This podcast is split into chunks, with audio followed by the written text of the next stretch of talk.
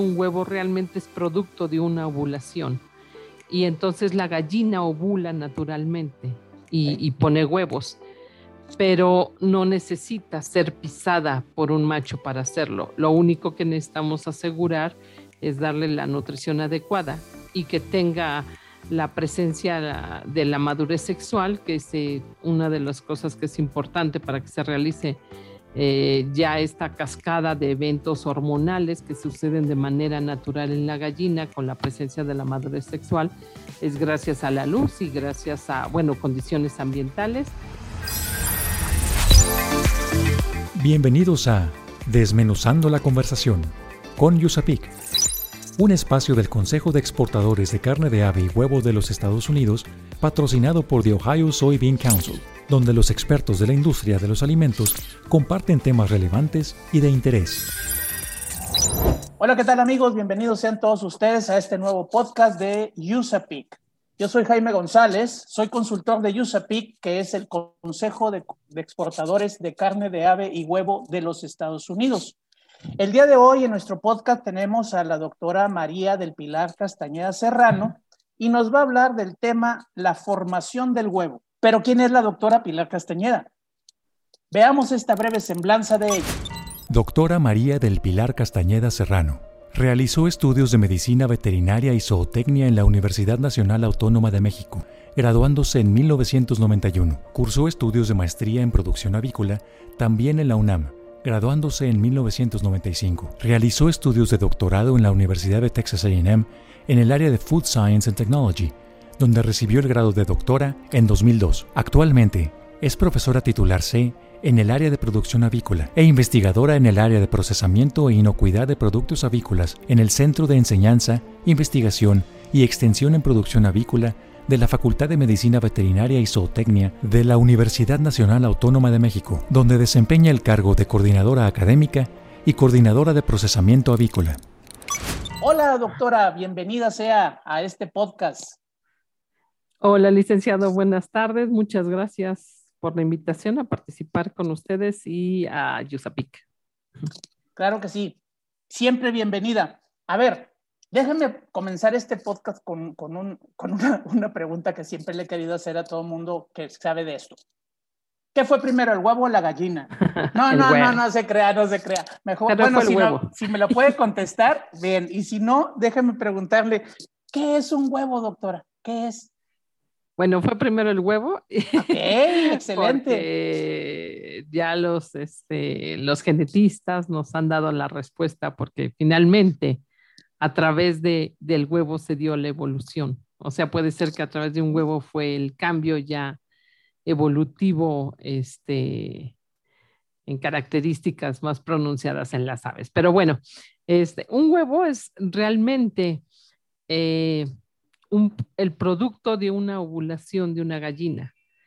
Eh, la gente de repente cuando aprende esto de cómo se forma un huevo, se sorprenden que lo que es la yema es realmente un óvulo, un óvulo de la gallina, es un folículo que es ovulado, ¿no? se presenta el proceso de ovulación en el cual es liberado un folículo ovárico y este es eh, pues capturado, cachado por el aparato reproductor y a través de su recorrido por los diferentes segmentos que forman el aparato reproductor de la gallina, es como se va dando y se van agregando las diferentes estructuras que, que forman un huevo, como las albúminas, las chalazas, eh, las membranas y el cascarón. Entonces, esto es a través de todo este camino que sigue este óvulo, que es básicamente la yema. Digamos, la yema es la que es eh, liberada por parte del ovario y entonces ya una vez que entra el aparato reproductor, sigue toda la formación de este huevo, como digo, agregándose las albúminas, las membranas y, el cascarón. Ok. Oiga, doctora, ¿y cuántos, cuántos huevos pone una gallina en, su vida? Pues depende de, qué gallina estemos hablando.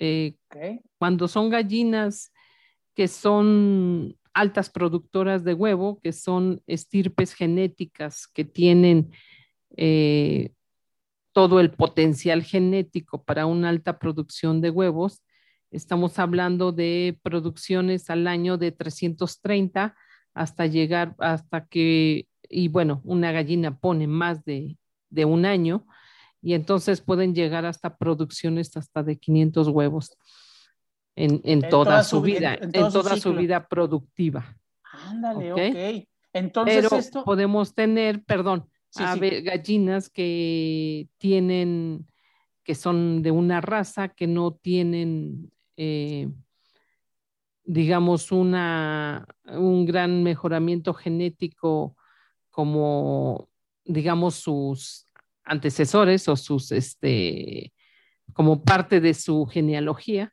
¿no? Entonces, estas gallinas pueden, ponen menos huevos, por supuesto. A lo mejor pueden llegar a 150, 200. Depende de la edad de la gallina, de cuánto tiempo se mantenga la gallina, obviamente, produciendo. Entonces, si usted dice que son aproximadamente 330 y tantos huevos al año, eso me da la impresión, o más bien haciendo matemáticas, que es un huevo diario. Sí. Un huevo cada 25, 26 horas. Así es, licenciado. Órale, ah, Órale excelente. Es que sabe qué, doctora, yo siempre me había quedado con la idea de aquellas películas de rancheros donde yo veía que, que una gallina se levantaba y había como seis huevos. Digo, ay, le puso muchos huevos esa gallina pero siempre pensé que ponían así mucho. Ahorita me voy enterando que, que nomás ponen uno diario. Así es. Es que si sumamos los tiempos, por ejemplo, una vez que es ovulado este folículo, eh, tarda 15 minutos en el infundíbulo, después tarda tres horas y media en el magno, donde se agregan las, las albúminas, después tarda hora y media en el istmo, que es donde se forman las membranas, y el tiempo de mayor permanencia por lo arduo del trabajo es en el útero, donde se forma el cascarón. Ahí tarda entre 18 a 20 horas. Ya después, ya que se formó el cascarón, ya sale por la vagina, en la vagina solo es 15 minutos, pero si sumamos todas esas horas de, de tiempos de este, 15 minutos, más 3 horas y media, más hora y media, más 18 a 20 horas y más 15 minutos, siempre nos da un, un rango de horario entre 24 a 26 horas. Por eso es que un huevo es puesto cada 24 a 26 horas. Por eso usted hizo excelentemente bien la cuenta, que es un huevo exactamente al día. Un huevo al día. Entonces, una gallina que, que se diga que tiene buena producción, un, un huevo diario está bien. Excelente. Sí. Muy bien. Eh, ¿Qué requiere la gallina para poner el huevo? Nada, o sea, nomás su naturaleza, pero hay que alimentarla bien para que también salgan bien los huevos. Así es. Me imagino. Tiene que tener una excelente nutrición y de, tiene que tener un suplemento de calcio, porque las gallinas, eh, imaginemos, y bueno, más bien démonos cuenta de que a través de poner un huevo es como la gallina eh, tiene una descendencia. O sea, obviamente en todas las especies se cuida esto de que haya, existan, ¿no? Eh, la permanencia de la especie, la sobrevivencia de la especie. Entonces la gallina es, es capaz de hasta remover el calcio de sus huesos para formar un cascarón. Nosotros si dejamos a una gallina sin calcio, ella es capaz de movilizar el calcio de óseo para formar un cascarón. Lo que sí es que podrá seguir formando huevos, pero llega un momento en que va a estar totalmente descalcificada. Por eso es que la nutrición es fundamental para mantener una producción constante de huevos. Es fundamental donde la gallina tiene todos los nutrientes que requiere para su mantenimiento y obviamente para su producción de huevo, pero eh, ingredientes tan importantes y muy importantes como el calcio, el cual eh, requiere un suplemento de calcio para que ella sea capaz de mantener una producción constante de huevos y este, sin que ella sea necesario para la gallina la remoción de, de, calcio de sus huesos. Pero no es solo una excelente nutrición, licenciado, es también las condiciones ambientales. Si la gallina sufre un exceso de calor, va a tener un problema de calidad de cascarón. Eh, las gallinas bajo condiciones de estrés calórico pueden tener cascarones defectuosos. Entonces también tenemos que cuidar eh, no solo la alimentación, sino el medio ambiente en el que está la gallina, porque podemos tener un efecto en la calidad del huevo. Ok. Doctora, ¿sabe qué? Vamos a hacer una breve pausa para unos avisos parroquiales, no, es cierto, unos avisos comerciales, y este, regresamos en un minutito. Ok. En un momento regresamos para seguir desmenuzando la conversación con Yusapik. Una tarea primordial de la oficina de USAPIC en México es promover un mayor acercamiento entre las empresas procesadoras de carne de ave y productos cárnicos procesados con sus contrapartes en los Estados Unidos. El objetivo es aprovechar las fortalezas de cada industria y propiciar una mayor integración comercial a fin de promover un mayor consumo de productos avícolas en la región de Norteamérica y de aprovechar de manera conjunta la apertura de mercados de exportación. Desmenuzando la conversación con USAPIC es realizado gracias al patrocinio de The Ohio Soybean Council. Según el compendio 2021 de la Unión Nacional de Avicultores, ¿sabías que 98% de la producción es de huevo blanco y el 2% restante es de huevo rojo? En Desmenuzando la conversación con USAPIC, la información aporta valor. Mito. La gallina no requiere sustancias o productos hormonales para producir huevos o acortar el tiempo de formación del huevo. Continuamos con este interesante tema. Estamos desmenuzando la conversación con Yusapik. Pues bien amigos, ya regresamos, regresamos a, este segmento, de, al, al, segundo segmento del podcast de la formación del huevo. Y yo le quiero preguntar, doctora, ya dijimos hace rato, que si yo, que la gallina, perdón, solamente puede poner un huevo diario, pero ¿qué tal si yo soy bien abusado y quiero que ponga dos en lugar de uno? ¿Hay forma de que yo le pueda apurar a eso, a, la formación de los huevos en la gallina? No, no, no hay nada, no existe nada, nada, nada, nada. Porque la fisiología del tracto reproductor nadie ha logrado modificarla. Realmente, tampoco es que se hayan buscado mecanismos, pero eh, simplemente es la lógica del tiempo de síntesis de proteínas. Es que imagínense el trabajo metabólico que hace la gallina, es, es muy grande, es muy fuerte. Este, simplemente la segregación de proteínas que hay del origen, eh, bueno, el hígado es el que se encarga y siempre está trabajando en este sentido de producir todas las proteínas eh, que, en las cuales está contenidas, eh, que están contenidas en el huevo son de origen hepático. Entonces, realmente, como le digo, la gallina hace un trabajo enorme desde el punto de vista de síntesis de estas proteínas para lo que es la formación de la yema y lo que es la formación de las albúminas, o sea, de las claras. Entonces, eh, no hay manera, licenciado, tampoco hay manera de modificar los tiempos de formación, de posición de carbonatos de calcio para la formación del cascarón. Entonces, eh, qué bueno que hace la pregunta porque a veces la gente cree que a las gallinas eh, les aplicamos algo. Ah, también la gente tiene la idea que se utilizan hormonas para eso y no, no se utilizan hormonas. De hecho, sería un error tremendo utilizar hormonas porque ya no creo que reaccione la gallina ante estas hormonas porque ella tiene un flujo hormonal normal. Porque, este, porque de hecho la, la inicio de la postura, el inicio de la producción de huevo se da gracias a que se presenta la madurez sexual y entonces ya se presentan niveles hormonales en la gallina importantes o significativos que la preparan para la producción de huevo. Entonces no habría manera de, modificar esto con hormonas. Ya la gallina no podría ser sensible a esos niveles hormonales porque finalmente ya tiene niveles hormonales naturales que están en un nivel alto. Por ejemplo, eh, los productos que hay generalmente son esteroidales y la gallina mantiene así un nivel alto de estrógenos para asegurar la producción de huevo. Entonces, de hecho, si pudiéramos graficar cuando inicia la producción de huevo, también se elevan los niveles de estrógenos y se mantienen constantes porque eso asegura también una producción constante de huevo.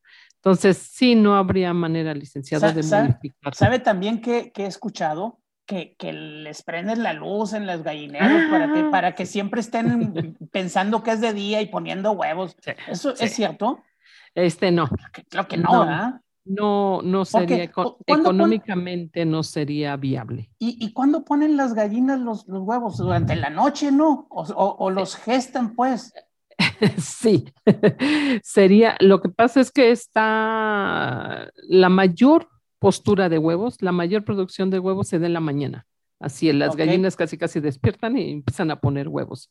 Pero porque, toda la noche estuvieron eh, haciendo el cascarón. Formando el cascarón, exactamente. Y entonces si les pongo, si les pongo la luz de día eh, todo el día, en la noche y en la mañana, pues entonces, ¿a qué horas van a hacer el cascarón? Van a pensar que es de día y de... no, no voy a, no voy a hacer cascarón hoy. O no funciona así. A ver, platíquemelo rápidamente. No, no funciona así, porque una vez que la gallina coincide en que la noche este, se da la deposición de cascarón, pero esto es por tiempos de, formación del huevo. Claro, y no tiene nada este, que ver la luz. tiene que ver desde el punto de vista, sí hay, hay un flujo luminoso que deben recibir las aves, porque las estimula hormonalmente, o sea, mantiene estos niveles constantes de estrógenos para mantener la producción constante de huevo. Pero es un, es, un mito, es una mentira que se mantengan a las gallinas o mantengamos los veterinarios a las gallinas 24 horas con luz. Esto no es cierto, porque de hecho, como fotoperiodo máximo se maneja 16 a 17 horas. Y fotoperiodo máximo significan horas del día más luz artificial. Entonces, como ve, no son 24 horas de luz. ¿Y por qué es el fotoperiodo máximo? Porque desde el punto de vista económico, es, el, es en el punto que se le llama punto de equilibrio, donde si yo utilizo mayor cantidad de horas luz, la gallina ya no va a poner más. O sea, es el punto máximo, por eso que recibe de cantidad de luz, donde desde el punto de vista económico es eficiente. Ponerle más horas sería tirar el dinero, sería gastar. Entonces, y como sabemos, la energía eléctrica cuesta. Cuesta mucho. Entonces, este, esta es la razón por la cual se mantienen estos fotoperiodos de 16 a 17 horas para asegurar producciones constantes, pero sí es un, mito que las gallinas las tengamos con 24 horas de luz. Doctora, otra pregunta. ¿Qué diferencia hay entre un huevo de cascarón blanco y otro de cascarón rojo? Ahora, e, esto me lleva a otra que esa, esa también la traigo desde hace mucho. Este, yo, yo he oído también que los huevos de rancho, este, normalmente son los cafés, este, o los rojos este, y, que son más, nutrientes, más, nutritivos, más saludables y son mejores y cuestan más caro y la gente lo paga más caro. Platíqueme de eso, oiga, ¿debemos de pagar más caro un huevo de rancho o no? lo que pasa es que en los sistemas que tienen en, en rancherías o en ranchos o demás, las gallinas están en áreas más grandes, obviamente andan en praderas, este, es una producción que cuesta más, por eso cuesta más caro, porque es una producción donde se tienen a las gallinas en mayor cantidad de terreno, en mayor cantidad de metros cuadrados. Y lo que se hace en una granja comercial es eh, cuando se utilizan estas jaulas convencionales, es que al tener varios niveles así de jaulas, tenemos mayor cantidad de aves por metro cuadrado, por lo tanto es un sistema más eficiente y entonces tenemos un impacto en el, en el costo de producción del huevo. entonces es el huevo que tiene un menor costo de producción, por lo tanto es más barato. Mientras que en estos modelos de huevo de rancho, las gallinas, aparte si son razas, licenciado, van a producir menos, menos que un estirpe y aparte en estos sistemas de piso que como le digo, tenemos una cantidad limitada de, aves por metro cuadrado, pues se hace más caro el producto.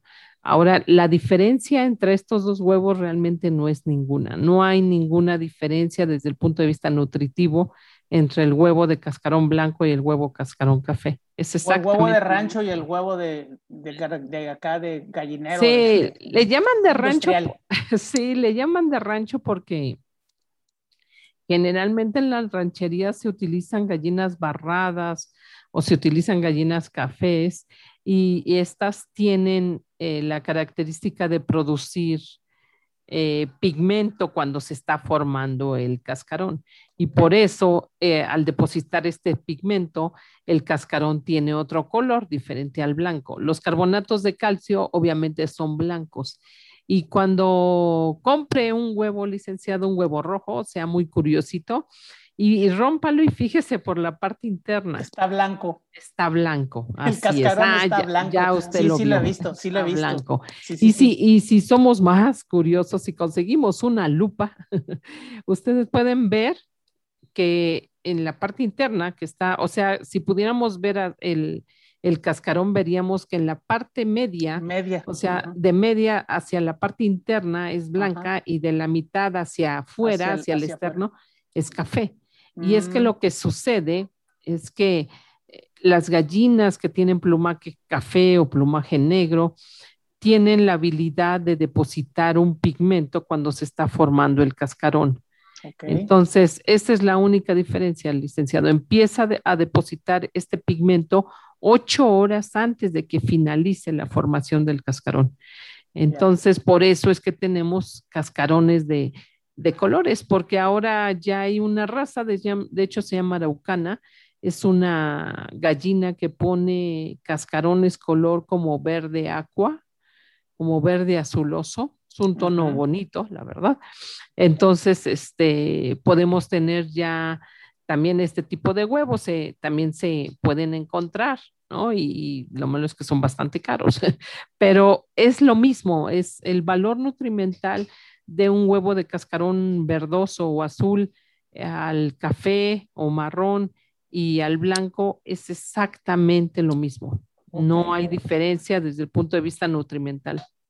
¿Sabe, ¿Sabe qué yo sí haría ahorita que estaba usted mencionando que en el huevo de rancho este, pues, se batalla más para que las gallinitas estén eh, comiendo adecuadamente, no adecuadamente, más bien este, se, alimentan de diferentes formas, de diferente forma, este, y, pero ¿sabe qué sí haría yo? Yo sí le, si yo fuera a un rancho, a un, a un pueblo así, yo sí le pagaba a un ranchero un huevo a, tres pesos o a cuatro pesos, porque yo sé que acá en la ciudad vale dos, pero pues nomás por ayudarlo, nomás para, por, porque esa persona no, no tiene una gran producción. o sea, con el afán de echarle la mano al señor y que, y que venda sus diez huevitos o una docena de huevos que pueda tener ahí, pues ahí sí se las pago cuatro pesos el huevo, la pieza pero, pero que, no es tantísimo dinero eh, hablando de, la relación alimento-precio. Pues está mucho más barato que comprar 100 gramos de carne, definitivamente. Entonces, nada más por eso sí lo haría. Pero ya sabemos que ni nutrimentalmente, ni, ni, ni de mejor alimento eh, uno que otro, etcétera. Muy bien. Gracias por su respuesta. Vamos a hacer una mm. pequeña pausa otra vez, doctora, y ahorita regresamos. En un momento regresamos para seguir desmenuzando la conversación con Yusapik. La Unión Nacional de Avicultores proyecta que el consumo per cápita de huevo ascenderá a 24 kilogramos, mientras que el de pollo será de 33.6 kilogramos. En Desmenuzando la conversación con Yusapik, la información aporta valor. Síguenos en redes sociales como Usapik Latam para que te enteres de nuestros eventos y las actividades que realizamos. Usapik se escribe U-S-A-P-E-C. Usapik Latam. Dato. México es el cuarto productor de huevo en el mundo con una producción de 2.889.901 toneladas en el 2020. Continuamos con este interesante tema. Estamos desmenuzando la conversación con Yusapik. Acabamos de escuchar, doctora, que se produjeron más de dos millones de toneladas de huevo en, el año 2020. Este, se han de necesitar muchos machos, muchos gallos para, para producir tanta, tanto huevo, ¿no, doctora? ¿O cómo? ¿Cómo funciona eso? No, No se necesitan machos. Ah, Eh. También por eso, este, realmente es, eh, la producción de huevo es una producción pues bastante bondadosa porque aquí no, no requerimos gastar en machos. ¿Por qué? Porque las gallinas ponen huevos infértiles. Una gallina es, eh, como decía anteriormente, un huevo realmente es producto de una ovulación.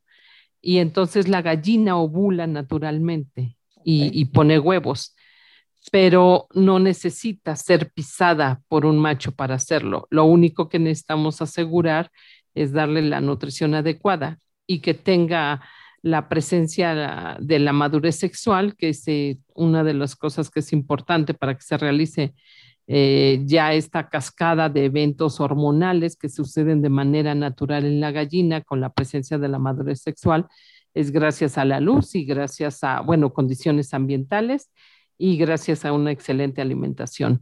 Entonces, ya una vez que ellas empiezan a, a llegar, bueno, que llegan al peso y a la conformación adecuada que las inicia la producción de huevo, ellas empiezan a poner huevos, este, y, pero lo hacen de manera natural por su fisiología, por su, por estos eventos hormonales que suceden de manera natural y entonces ella se inicia en este ciclo productivo de huevo, pero no necesita la presencia del macho ni ser pisada por el macho para, para poner huevo. Entonces se necesita una gran cantidad de gallinas para poder tantos huevos. Así es, de hecho en México La parvada de México, ¿cuánta será, doctora? está alrededor de 153 millones, si mal no recuerdo. De hecho, casi, 153 casi por cada un mexicano hay una gallina poniendo un huevo, poniendo Pues huevos. sí, porque también yo tenía entendido que un dato importante era que el consumo per cápita de huevo en México es de, de varios kilos, pero de un huevo al día. O sea, todos nos podemos comer un, un huevo diario cada mexicano y tenemos abasto. Sí, sí, porque cierto. cada mexicano al año estamos Consume. consumiendo alrededor de una caja de 360 huevos, porque el 360 consumo huevos. per cápita anda alrededor de 22.7 kilos, que es más o menos lo que pesa, está muy cercano a lo que pesa una caja de 360 huevos con peso promedio de 60 gramos por huevo. Órale, perfecto. Oiga, doctora, también eh, algunas veces cuando luego me gusta meterme a la cocina y hacer mis huevitos estrellados o rancheros al estilo de Monterrey, que es donde yo vivo. Ahora bien, cuando pongo un huevo estrellado en un, en un sartén y a veces veo así como que una gotita de sangre en la yema, ¿es posible esto? Sí, sí, esto, este, esto se puede presentar. Qué bueno que hace la pregunta porque a veces la gente asocia que ahí venía un embrión y esto no es verdad. ¿no? Como les digo, este, el huevo que consumimos es, es un huevo infértil, nunca fue fertilizada la gallina por el macho. Entonces, lo que sucede, licenciado, es que como les explicaba en otro podcast de la formación del huevo, eh, la yema es un folículo y cuando está en el ovario, imaginen ustedes que está rodeada por como una red de vasos capilares, o sea, de vasos sanguíneos, que son de un calibre muy reducido, por eso se llaman vasos capilares. Entonces, cuando, de hecho, está, tiene así toda una malla que rodea el folículo y existe una línea donde no hay estos vasos eh, sanguíneos. Esa se llama línea estigmática. Entonces, el, el huevo, el, perdón, el folículo se abre, este, se abre por ahí, por esta parte donde no hay vasos sanguíneos, donde carece de vasos sanguíneos, y, eh, y es, el folículo es ovulado. Ahora, cuando existe fragilidad capilar, es que alguno de estos vasos capilares se rompe. Entonces sale una gota y una gota de sangre y esa gotita de sangre acompaña a la yema en toda su formación y todo el recorrido que hace del tracto reproductor donde, como decía, se agregan las claras, se agregan las membranas, se agrega el cascarón. entonces para formar un huevo y se agrega al último la cutícula. Entonces ya esta yema viene con la presencia de esta gota de sangre, pero pueden tener toda la confianza que no sucede nada, no venía un embrión, es, eh, es algo que a veces se presenta. Cuando un avicultor o una, una empresa tiene un reclamo por la presencia de este tipo de huevos con esta gota de sangre, eh, a las gallinas para tratar de solucionar esta fragilidad capilar, capilar se les adiciona vitamina K en el alimento. De hecho, su alimento trae vitamina K, pero se les da una dosis mayor y esto generalmente soluciona el número de huevos, digamos, soluciona esta condición de fragilidad capilar y el número de huevos que encontramos con estas gotas de sangre este, nos incrementa, de hecho disminuye y a veces, y bueno, muchas veces desaparece. Entonces es la manera en que se maneja este tipo de, de condición de fragilidad capilar. Muy bien. Doctora, súper interesante toda la plática de la formación del huevo. Ya nos vamos a tener que retirar, pero antes sí me gustaría que nos hiciera una, una conclusión. ¿Con qué se debe de quedar la persona que está escuchando este podcast de la formación del huevo? ¿Qué es lo, con, ¿Con qué se debe de quedar? Este, que en primera, eh, el huevo es una maravilla de la naturaleza, por, desde el punto de vista nutrimental es realmente un producto muy valioso y por lo tanto deben tener la tranquilidad y la certeza de que eh, los veterinarios que nos dedicamos a esta área no utilizamos ninguna sustancia, ni hormonas, ni ningún producto para aumentar la producción de huevo o modificar el tiempo que tarda una gallina en, formar un huevo. Y que existen condiciones como gotas de sangre, también hay algo que le llaman resto de carne, que es eh, lo mismo que le expliqué, pero a veces sale con un resto de tejido por parte del ovario cuando es ovulado el folículo y que este tipo de huevos, bueno, a lo mejor se les hace indeseable y lo pueden desechar, pero finalmente si lo consumen no van a tener ningún problema, este, ni les va a causar ningún problema de salud, ni les va a causar ningún daño. Entonces, y tengan la certeza de que el huevo que se produce en nuestro país, México siendo el cuarto productor de huevo en el mundo, es de alta, es de alta calidad. Muy bien. Eh, algo que decir de lo que es la así es de alta calidad y, que no importa si es un huevo blanco, un huevo rojo, los dos traen la misma cantidad de nutrientes, ¿cierto? Así es, sí. Muy bien, doctora, pues muchísimas gracias. Ella es la doctora María del Pilar Castañeda Serrano y es experta en huevo y en avicultura en general. Eh, déjeme darle antes de, antes de despedirnos, voy a agradecer a nuestro patrocinador Ohio Soybean Council y a USAPIC, al Consejo de Exportadores de Carne de Ave y Huevo de los Estados Unidos. También debo de saludar al, Instituto Nacional Avícola que nos prestó aquí a, la doctora María del Pilar. Ella es consejera del, Instituto Nacional Avícola y a la Unión Nacional de Avicultores también. Muchas gracias por la coordinación con algunos, algunos temas de, de, huevo y de pollo en los que tratamos. Finalmente, amigos, les pido por favor que dejen sus comentarios, sus comentarios de qué fue lo que más les gustó de este tema ahí en, en, la plataforma en donde nos están escuchando. Dejen sus comentarios, díganos uh, sus preguntas, sus, sus dudas, y, qué es lo que más les gustó para que podamos mejorar cada vez más estos podcasts. Los invito a que se suscriban a los podcasts en la plataforma en que nos están viendo y sigan nuestras transmisiones. Vamos a hablar de avicultura, vamos a hablar de huevo, vamos a hablar de pollo y de muchos temas en general. Yo soy Jaime González, soy consultor de USAPIC. Nos vemos en la próxima. Gracias. Desmenuzando la conversación con Yusapik, por esta emisión ha llegado a su fin. Te invitamos a que te suscribas a nuestro podcast, comenta lo que más te gustó en este capítulo y deja tus dudas para nuestros expertos. Estaremos atentos a resolverlas.